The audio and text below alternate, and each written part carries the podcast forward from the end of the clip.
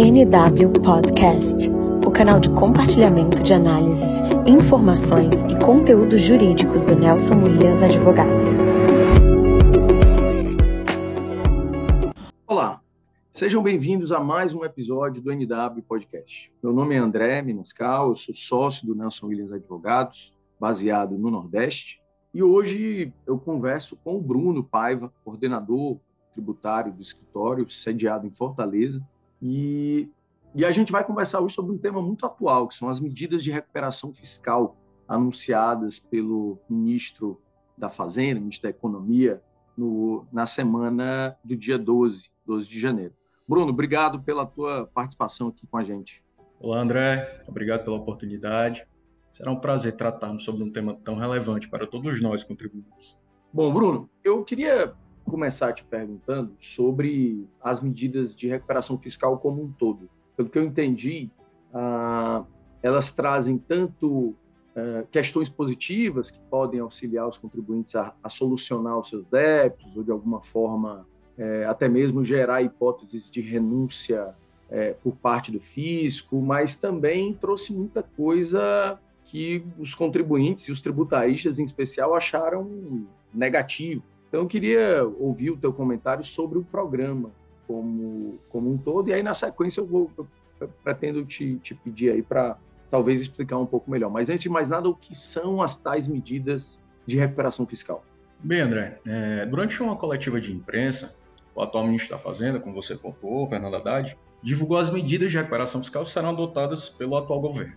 Resumidamente, é, são sete medidas. Tá? A primeira delas exclusão dos créditos de ICMS na base de cálculo do PIS da COFINS, através da MP 159 de 2023, programa Litígio Zero, que guarda relação com o que você acabou de falar, né, que prevê algumas reduções, a gente pode falar um pouquinho mais sobre ele, é, retorno do regime de voto de qualidade do CARF, reoneração de PIS, COFINS e CID sobre os combustíveis, algumas regras, alteração de regras relativas a manutenção de restos a pagar não processados, tá?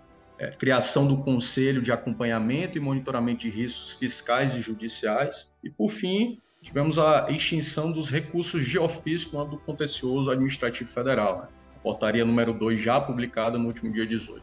Basicamente, são essas sete medidas anunciadas pelo ministro Fernando Haddad. É, é uma mistura de um, é uma mistura de coisas, né, Bruno? Tem aí orientação fiscal, você tem é, alterações de, de, carga tributária, você tem norma administrativa sobre o funcionamento é, da votação do CARF, pelo que eu entendi é um, um programa bem amplo. Então, é, é fala, fala um pouco mais Bruno, sobre cada uma dessas medidas para que a gente possa, é, e para quem está nos ouvindo também, possa entender é, um pouco sobre esses sete itens aí das medidas. Certamente, André. a, primeira que eu, a primeira medida que eu quero destacar é, decorrente dessa MP 1159 de 2023, né, que excluiu o ICMS da base de cálculo dos créditos de PIS e COFINS. Né.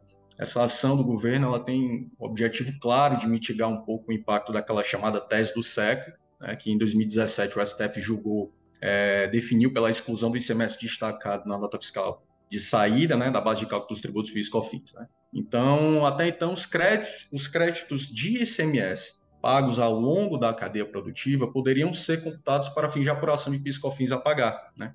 E com essa medida, tais créditos deverão ser excluídos do cálculo, resultando é, é, em mais arrecadação. Né? É, por se tratar de um aumento indireto de tributo, o governo esclareceu que, em razão da, do princípio da anterioridade no legesimal, a regra só passa a valer a partir do dia 1 de maio de 2023, no caso. A, a, segunda, a segunda medida que eu acho que é bem, bem interessante e foi até no início da nossa conversa, você já deixou claro que é o programa Litígio Zero. Né? Os contribuintes poderão sanear processo no âmbito contencioso, permitindo parcelamentos com desconto, pode chegar a 100% do valor dos encargos. É, essa, essa medida, inclusive, ela visa principalmente solucionar conflitos, tanto é, é, é de pessoas físicas quanto jurídicas. Né? É claro que, que já adiantando, né, as pessoas vêm me questionando se isso pode impactar na questão das transações, né, as conhecidas transações tributárias já é, é, feitas pela, no âmbito da PGFN, como também no âmbito da Receita Federal. Mas, na verdade, eu entendo que elas, elas não substituem, né? Sequer elas sobrepõem as transações, né? Eu me arrisco a afirmar que elas irão conviver, né? A gente sabe que boa parte das transações elas foram encerradas no, último dia 30 de dezembro, né? É, como as transações por adesão, extraordinária, excepcional. Algumas modalidades ainda estão em vigor, então você vai ter exatamente isso. Você vai ter um programa atual do governo referente a, a, ao litígio zero e transações convivendo, né? Então é importante é, é, que o contribuinte fique atento a essas a essas regras, né, para vislumbrar ali um, uma melhor saída, um melhor direcionamento. É, com relação a retorno de, de, validade da regra do voto de qualidade, isso foi proposto pelo CAF, né, e então essa medida ela revogou o artigo 19e da Lei 10.522 de 2002, né, determinava que em caso de empate no julgamento do processo administrativo de exigência de crédito tributário, não se aplica o voto de qualidade a que se refere o parágrafo 9 do, me, do, do mesmo artigo, artigo 25, na verdade. É, então, resolvendo de, dessa forma, de forma favorável à demanda em favor do contribuinte. Então, isso acabou por é, encerrar, não existe mais agora, havendo é, esse empate, caberá ao presidente da turma, representante do fisco, desempatar os julgamentos no âmbito do CARF. Essa medida, André, ela, ela revogou o artigo 19E da Lei 10.522 de 2002, que determinava que, em caso de empate no julgamento do processo administrativo de exigência do, de crédito tributário, não se aplica o voto de qualidade a que se refere o parágrafo 9 do artigo 25 do Decreto 70235, resolvendo de forma favorável a demanda em favor do contribuinte. Então, houve o retorno da validade da regra do voto de qualidade. Agora, o presidente é, é, da turma, representante do fisco, é que nessas, nos, nos empates, ele que caberá a ele a palavra final, né?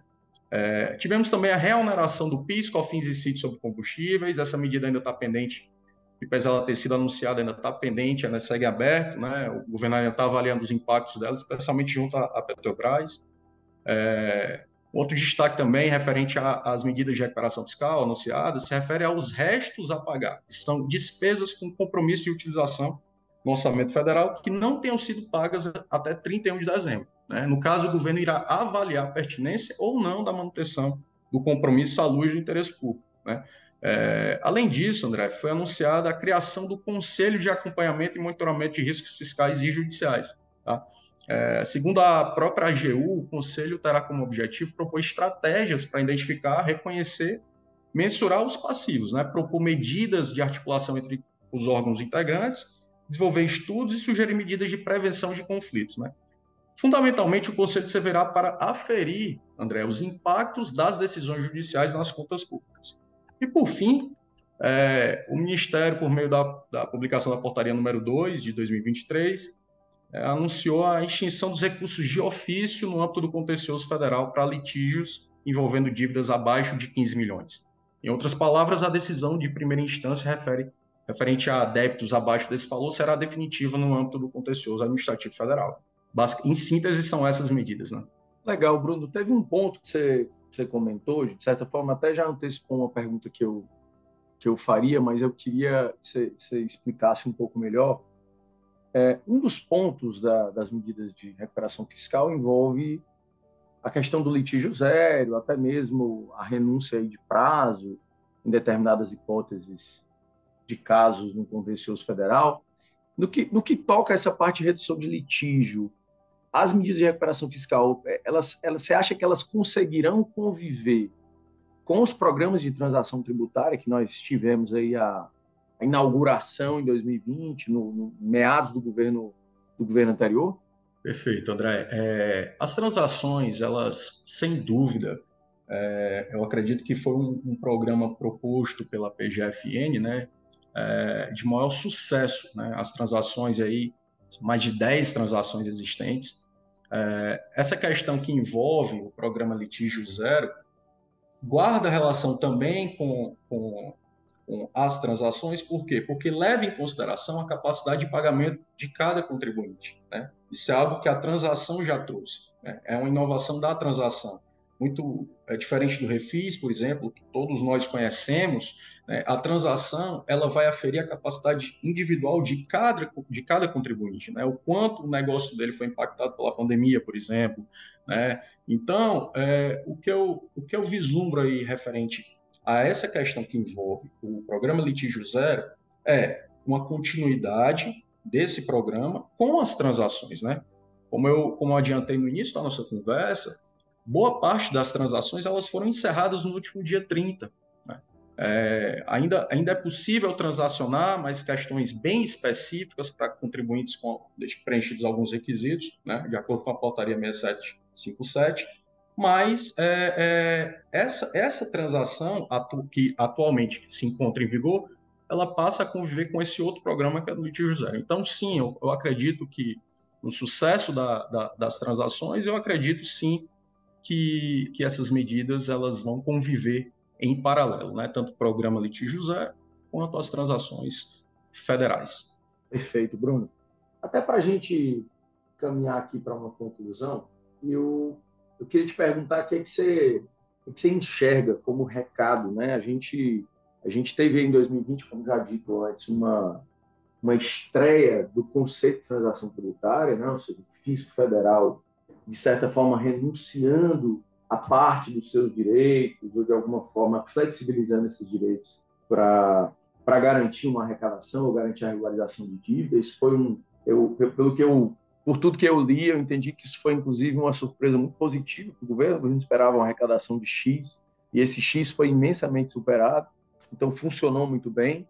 E agora você tem as medidas de recuperação fiscal, que em parte são solucionadoras, em parte até um pouco restritivas para a vida dos contribuintes. Eu queria entender o que é que você acha que essas medidas dão de recado ao mercado, se elas são mais positivas, mais negativas, é, como é que você enxerga o todo disso aí como, como especialista da área? André, eu vislumbro claramente que o, que o governo, né, especialmente da figura do ministro da Economia, é, uma, um recado no sentido de que se faz necessário ali um ajuste nas contas públicas. Né? É, havia algum receio por parte do mercado com relação ao abastecimento dos programas sociais, eventualmente um desequilíbrio nas contas, e eu acho que essas medidas elas vieram justamente para acalmar os ânimos de todos. Né? Obviamente, algumas medidas são questionáveis do ponto de vista é, até propriamente jurídico, como é, a reoneração do PIS/COFINS sobre, sobre combustíveis, né? a questão que envolve a tomada de a impossibilidade de você é, tomar crédito de PIS/COFINS, é, incluindo o ICMS, algo que sempre existiu. Então, é, você vê ali que é no sentido de, através dessas medidas, o governo conseguir melhorar a sua arrecadação, mas, ao mesmo tempo, é, o, o, programa Litígio Zero, como a gente né, conversou agora, é um programa que, que identifica ali oportunidades, inclusive concede ali descontos, multas e juros. Né? Então, eu acredito que veio no sentido de apaziguar, de acalmar, acalmar os ânimos, né, especialmente, mas, sobretudo, eu, eu, eu, vejo como uma questão de própria responsabilidade fiscal do governo. Né? Ele está acenando mais nesse sentido com essas medidas. Excelente, Bruno. Eu acho que essa é uma visão, essa é uma visão bem madura do, do, do tema. Acho que mostra que o, que o novo governo está, sim, preocupado com, com dar alguma condição de solução para os contribuintes, mas, naturalmente, que assume aí um país, é, um país com déficit, um país com, com, com um rombo orçamentário e foi buscar já nos primeiros dias de governo uma uma maneira de encontrar a solução, e essa solução acaba, sim, sempre vindo de um, de um arroxo ali contra os, os contribuintes. Né? Vamos entender, naturalmente, como é que cada um desses itens vai ser regulamentado, legal e normativamente, para a gente é, saber se isso não vai acabar gerando também mais judicialização. Né? Então, tudo, tudo que o governo faz, faz tentando evitar a judicialização, e no final a gente acaba tendo sete novos motivos para que os contribuintes vão ao judiciário, busquem é, alterar uma ou outra previsão que veio. Então, vamos, vamos aguardar e entender como isso vai se comportar. Bom, Bruno, obrigado aí pela tua participação aqui hoje. Eu que agradeço, André. Sempre um prazer colocar à disposição e excelente 2023 para todo mundo. Obrigado mais uma vez, Bruno. Obrigado a todos que nos ouviram. Esse foi mais um episódio do NW Podcast. Nós nos vemos na próxima edição aqui do podcast semanal da NW. Grande abraço a todos.